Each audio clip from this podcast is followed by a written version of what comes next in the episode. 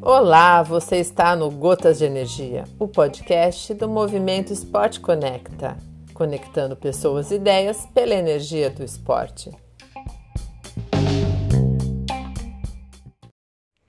Olá, pessoal do Movimento Conecta, na Caixa de Volta, e hoje a gente vai falar da nova dimensão do remo, o remo de praia. Já ouviu falar disso? Remo olímpico de praia. Porque quando a gente fala remo, a gente também tem o remar da canoagem, né?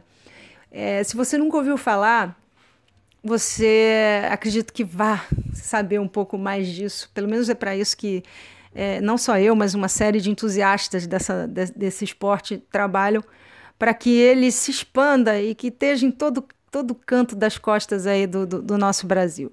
Mas o remo de praia é uma tentativa da World Rowing de tornar o esporte mais acessível porque a gente tem águas calmas no planeta inteiro, mas a gente tem muito mais costas, né? praias e tudo mais. Então, mais acessível é, e, mais, e, e mais interessante para os mais jovens.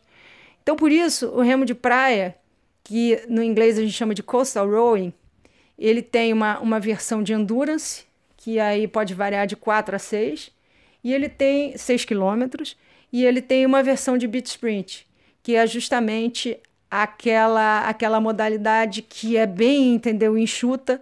A pessoa sai da praia, o atleta corre, pula no barco, pode ser barco single, né, com uma pessoa, de duas ou de quatro, pula no barco, contorna duas boias, volta, pula do barco depois de volta e corre e aperta uma buzina. Então, é um formato ágil, é um formato televisivo, é um formato que nas, nas especificações oficiais do evento prevê um DJ, olha só que barato. Então, tem a coisa do entretenimento, tem a coisa da proximidade do público, da cultura de praia, tem a coisa também, é, enfim, da cultura local.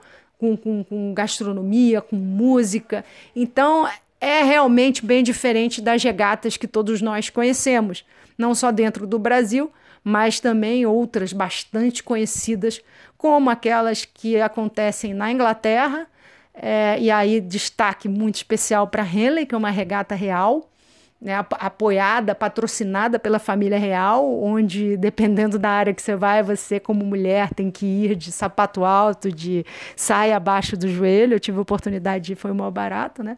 Mas também das regatas da World Rowing de remo, remo olímpico, né? E esse esporte é muito interessante, extremamente interessante. O barco é um barco mais largo, o barco é um barco que a água passa por dentro, então essa é, é um barco muito mais estável e muito interessante, né? Muito interessante é mesmo. E a gente percebe né, que assim, a, a FISA está investindo bastante, a FISA não, World Rowing está investindo bastante nesse, nesse formato, que provavelmente vai virar um formato é, olímpico na, nas Olimpíadas é, de Los Angeles.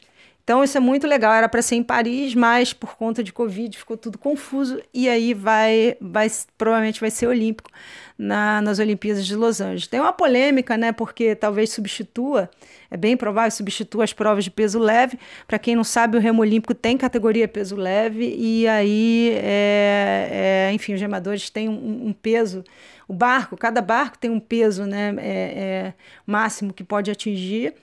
Mas, enfim, polêmicas à parte, acredito que é uma, uma, uma iniciativa muito interessante para popularizar e para tornar esse, esse esporte mais acessível e trazer ele para perto do, dos jovens.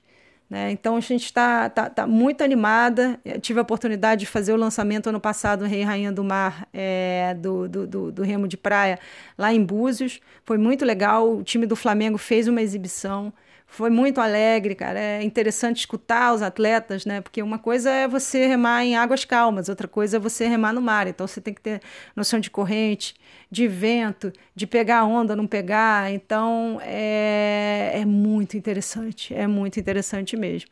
E aí o mais curioso é que talvez é, atletas de outros esportes se, se, se entendam é, até melhor do que remadores tradicionais nessa nova modalidade porque é uma modalidade que você, para você remar, às vezes a eficiência da sua remada não é aquela remada limpa, aquela remada esteticamente perfeita, mas é uma remada meio suja, meio. Você tem que se reinventar a cada remada para poder, é, enfim, colaborar com o mar e chegar primeiro. É muito legal para quem nunca ouviu falar, vale a pena checar. Para quem nunca, para quem nunca remou, para quem rema canoa havaiana, eu acho que quando começarem a aparecer aí as escolinhas aí na, nas praias e os clubes tradicionais começarem a oferecer essa oportunidade, vale muito a pena. No, no Brasil a gente tem poucos fornecedores de barco, mas tem fornecedor aqui do, do, do Rio de Janeiro, a Olos, né? tem fornecedores de Floripa, tem uma galera de São Paulo, inclusive é, quem a galera de São Paulo tem, tem o nosso remador, né, do, que, que, que nos representou no Mundial de Oeiras de Remo de Praia desse ano, de 2021. Então é um tema, é um tema muito interessante.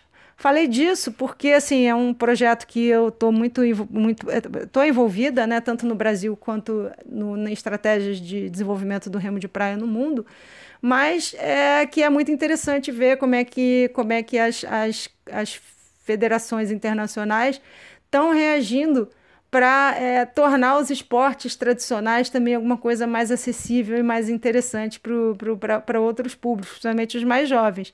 Algumas soluções são meio esquisitas, outras são muito interessantes, e o remo de praia é essa. Eu comprei a ideia na mesma hora e não vejo a hora da gente ter aí grandes competições aí de, de remo de praia e preparar um, uma equipe incrível para o Brasil, porque eu tenho certeza que o Brasil, como um celeiro de grandes esportistas aí de praia, é, vai poder fazer uma, uma, uma campanha linda em Los Angeles desde que a gente comece a tempo e encontre os talentos necessários. Então vamos lá, Confederação Brasileira de Remo, vamos trabalhar aí bonito com remo de praia, porque os resultados virão da elite e da base e será um belíssimo círculo virtuoso aí para dar uma oxigenada nesse esporte que transformou a minha vida. Para quem não sabe, eu tive a minha vida completamente transformada pelo remo e, e hoje eu sou uma outra pessoa porque remei em 2012 pela primeira vez no Flamengo. Bem, é isso, fico por aqui. Até o próximo episódio que eu vou falar de futebol feminino, da minha dissertação de mestrado, construção de marca pessoal é, de jogadoras de futebol da seleção da Alemanha e da seleção do Brasil no Instagram. E vou falar com vocês depois de ter participado aí de um workshop promovido, é, facilitado pela Federação Paulista de Futebol, mas promovido pelos organizadores da Ladies Cup. Então, fica comigo, até a próxima, até breve.